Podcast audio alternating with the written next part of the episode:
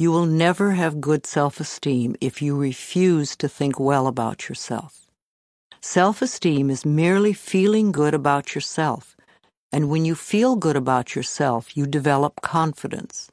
Confidence then builds self esteem. Each one feeds the other.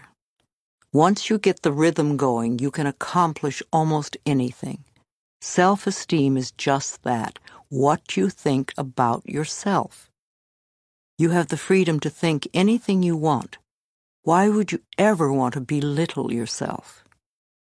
You were born extremely confident. You came into this world knowing how wonderful you are.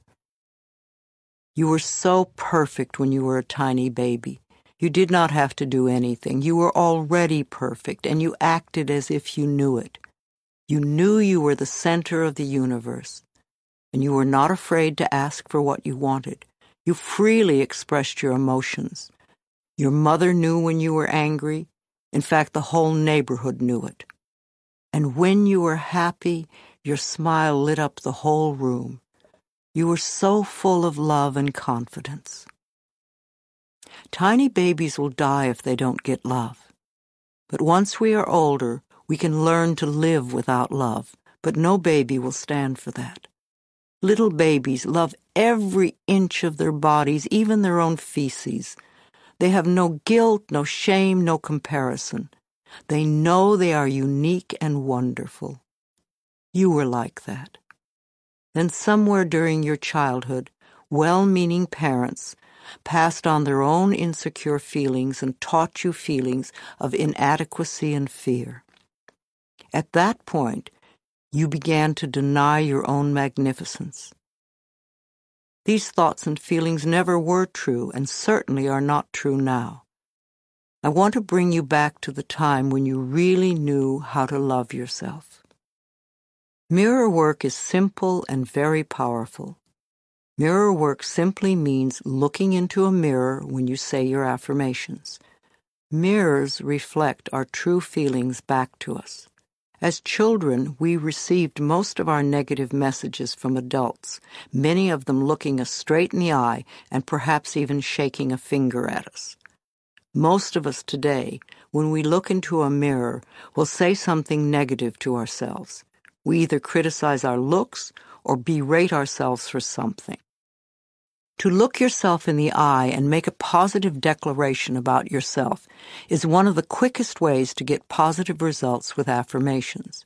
I ask people to look in their eyes and say something positive about themselves every time they pass a mirror. And if something unpleasant happens to you during the day, immediately go to the mirror and say, I love you anyway. You see, events come and go, but the love you have for yourself can be constant, and it is the most important quality you possess in your life. And if something wonderful happens, go to the mirror and say, Thank you. Acknowledge yourself for creating this wonderful experience.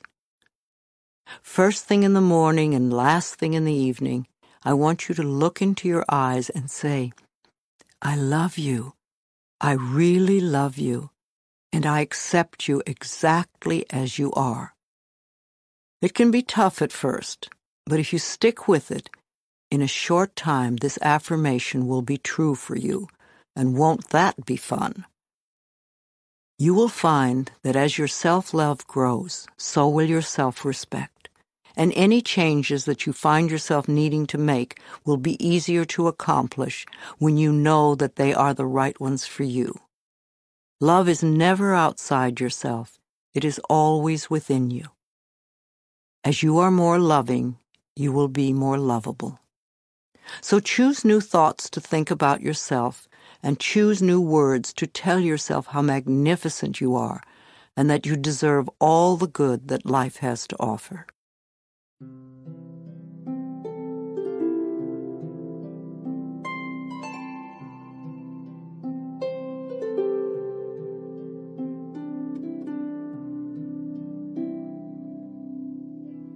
I am totally adequate for all situations. I choose to feel good about myself. I am worthy of my own love. I stand on my own two feet. I accept and use my own power. It is safe for me to speak up for myself. I am loved and accepted exactly as I am right here and right now. My self-esteem is high because I honor who I am. My life gets more fabulous every day. I look forward to what each new hour brings. I am neither too little nor too much, and I do not have to prove myself to anyone. Life supports me in every possible way. My consciousness is filled with healthy, positive, loving thoughts that reflect themselves in my experience.